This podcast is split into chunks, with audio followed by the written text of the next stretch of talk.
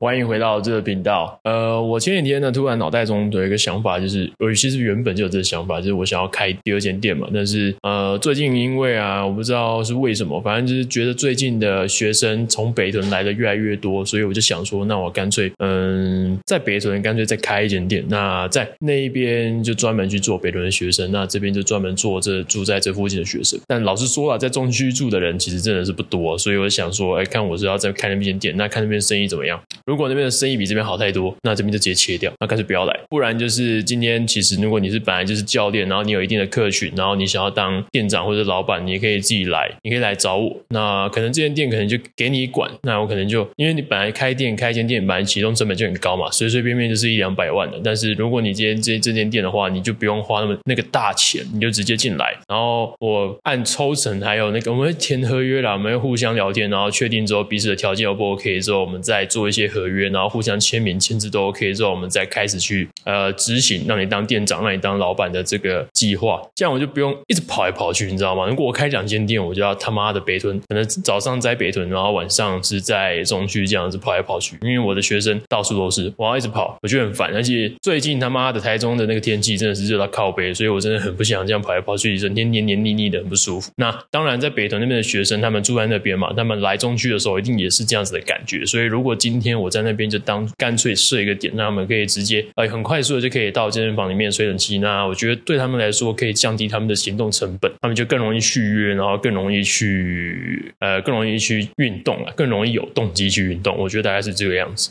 然后讲到这个部分呢，我真的是觉得台中的健身房真的是开的太多了，到处都是哦。去北屯查了健身工作室，看举头三尺有健身工作室，而且很多那种健身工作室是怎样？就是他开可能两三坪，没有两三坪太扯，可能十平。十一平、十二平，就是类似套房的那种感觉，里面就放一个史密斯多功能的史密斯 cable，然后哑铃、壶铃，就这样子，这样子可以开一间嘛。那这样子，依根据我开店的经验呢，搞一间这样子的小工作室，大概可能之前比较便宜，现在因为物价跟人力都涨了嘛，所以大概要开一间起来，可能也要四五十万左右吧。如果你要整一间，整一间从无到有的话，最少我觉得需要五十万的，当然不含周转金跟行销费用那些哦，所以你还要自己想清楚。如果你今天要自己开的话，自己想清楚。那如果你今天是直接来接我的店，就是我直接给你股份，然后你当老板，然后你帮我去 handle 这间店所有的事情，但是你不需要出前期那一大笔资金，就直接来就做。但是我们当然是需要那个啦，我们当然是需要聊过嘛，不可能直接你一来就哦干直接给你钱，没有，我们需要聊过之后确认彼此在对未来的发展的方针都是差不多的，方向是一致的，然后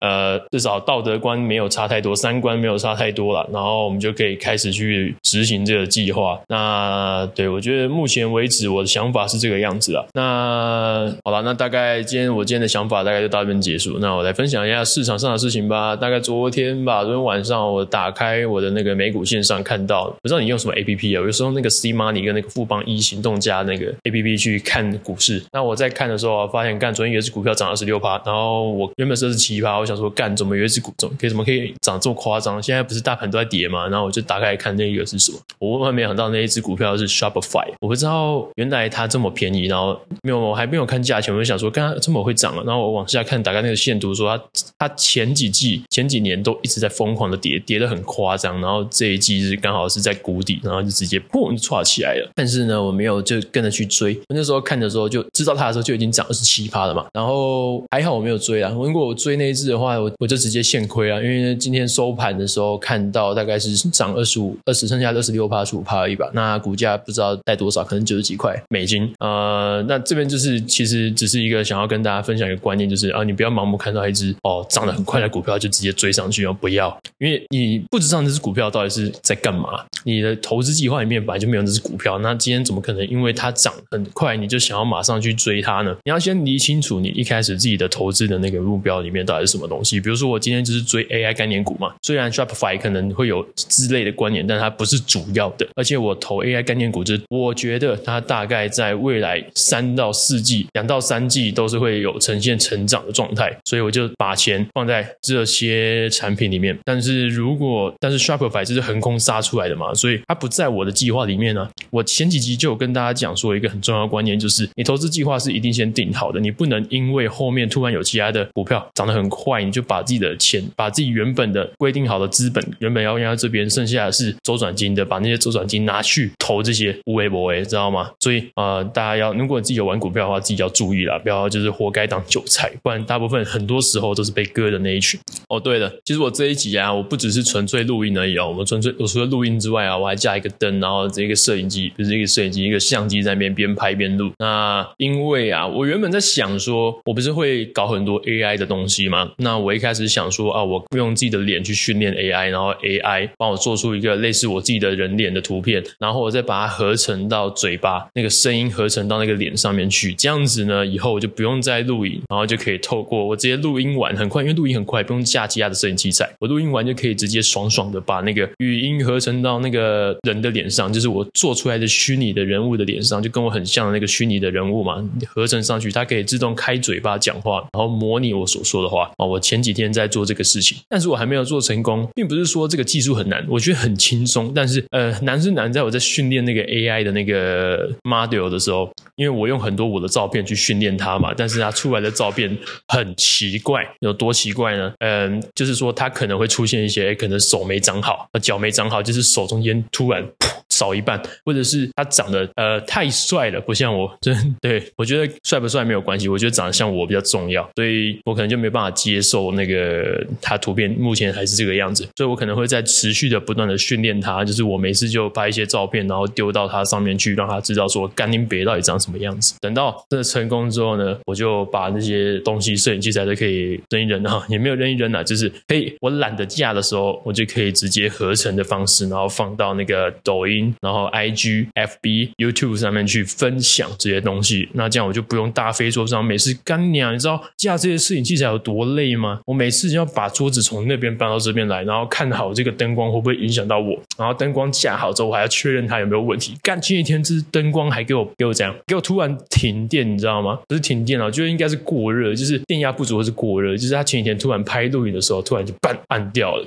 那我前面我前面录的好好的，跟后面的影像我就没有办法衔接了，因为实在是那画面，因为光质不一样。这光虽然我选的是很好的 LED 灯，但是它还是没有专业的摄影灯来的好。那前后期的画质差异就会很大。你可以看得到我 IG 前几集的影片，其实连续短片跟我好几好久之前自己拿着麦克风录的那个影片的画质，其实是差的有点多的。所以我就觉得嗯很靠北。然后我还要除了架灯之外，我调完角度啊，我他妈的还要把我的那个相机从那个万丈深渊里面拿出来，因为那个万丈深渊里面。那我摄影箱里面有很多线材，所以我要把那个线材拨开，拨开云雾之后呢，我才能找到我的相机拿出来，还要确认有没有电。有时候记忆卡还满了，我还要重新看一些有没有东西要删，有没有有什么东西是不能删的。做完之后呢，我再把三脚架架好，然后放上去，然后手机 APP 连 WiFi 监看我的画面有没有问题。然后我他妈还要把我的电脑拿出来摆好，接麦克风。我在后期录完之后啊，我还要让我的音讯跟我的影像对轨，干他妈的！很累，你知道吗？所以最简单的方式，我觉得 Podcast 真的是我找到我人生的出口啊！它可以让我想讲什么就讲什么，因为 Podcast K S 平台上面的那个审核机制没有这么严格。但 YouTube 像我这么常讲脏话，还有一些政治不正确语、政治不正确的语言的人类会很常被封杀，但是 Podcast 不会。然后还有什么？哦，对，那做完 Podcast 的时候，直接我甚至你可以不剪就直接丢上来嘛。但是影片的话，我对影片会有一定的要求，就是我自己那个死脑袋，就是想要把它剪得很好，所以我就要做很多有的没的剪辑，那就会花很多时间，可能三到四天。好，快的话三到四天，慢的话一个礼拜，因为我还要上课嘛，所以也没有办法全心全意在剪辑上，那就会变成是我的产能会变得很低，很低效，我没有办法很快。那明明我想要讲什么东西，就是当下的感觉讲出来之后就没了嘛，那可能隔天之后也没有这个感觉，在剪辑的时候也没有这个感觉，就没有当初的那个感动了，你知道吗？所以就要赶快把它做好来。赶他妈谁的逼呀、啊？靠背哦！唉，好了，没有了，反正就是大概是这样。然后今天呢，我觉得还蛮好玩的，就是我今天把我那个楼下那个之前跟大家分享的是柴犬，把它牵上来嘛，因为它今天实在是太热了，今天好热哦，可不知道是梅雨季快到还是怎样，这是前台风前的宁静，然后就疯狂的太阳就疯狂的去把我们的皮肤去吃干抹净，那所以我就想说啊，如果这样下去的话，那个柴犬会呃对会被热死，会热衰竭，我就把它牵上来在那边吹冷气，但是它在那边的时候我不敢露营啊，我怕它把我的这些器材全部都撞翻，因为那只狗是会暴冲的。啊，有一次我们就是把那个绳子放掉，它就直接那个马路是红灯，它当然不会看红绿灯。那那马路是红灯，然后很多车在那边冲来冲去，他直接暴冲那个斑马线过去，你知道吗？所以就是没有办法，那没有办法让他在那边路径一边录影一边跟我在那边坐着，可惜啊，可惜啊！如果哪天他变得乖一点，就可以做这样子的事情。好了，因为我等下还要上课，赶回来哦，看完十五分钟，好，那我今天到这边结束，大家大家拜。